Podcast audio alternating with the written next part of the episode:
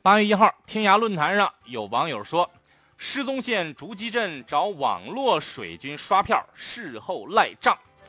发帖人呢自称是充当水军的学生，刷了十六天票，想通过发帖拿到一百多块的工钱。对此啊，竹基镇镇长王福建表示，竹基镇呢与网络公司没有任何协议，这件事儿啊是违规操作的，不能为违规行为买单。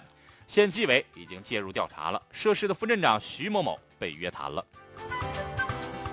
美丽乡村创建的效果怎么样？群众的感受更真切、更直观、更具体。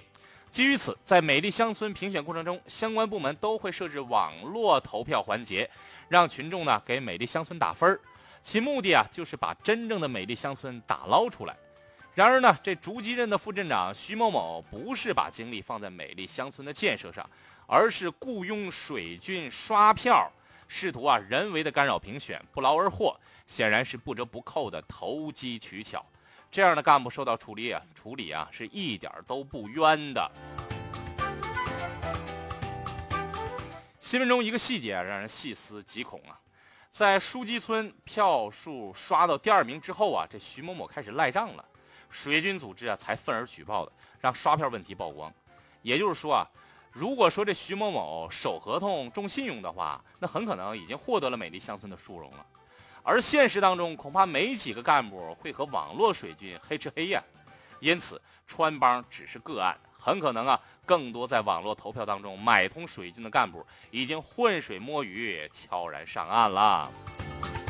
这俗话说呀，苍蝇不叮无缝的蛋。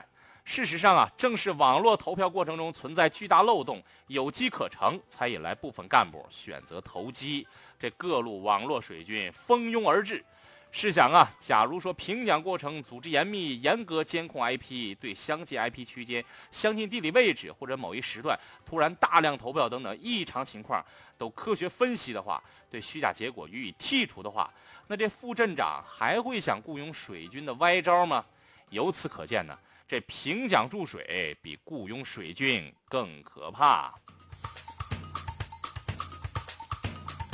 平心而论呢，在确保网络投票的公正性上，相关部门不是没想办法。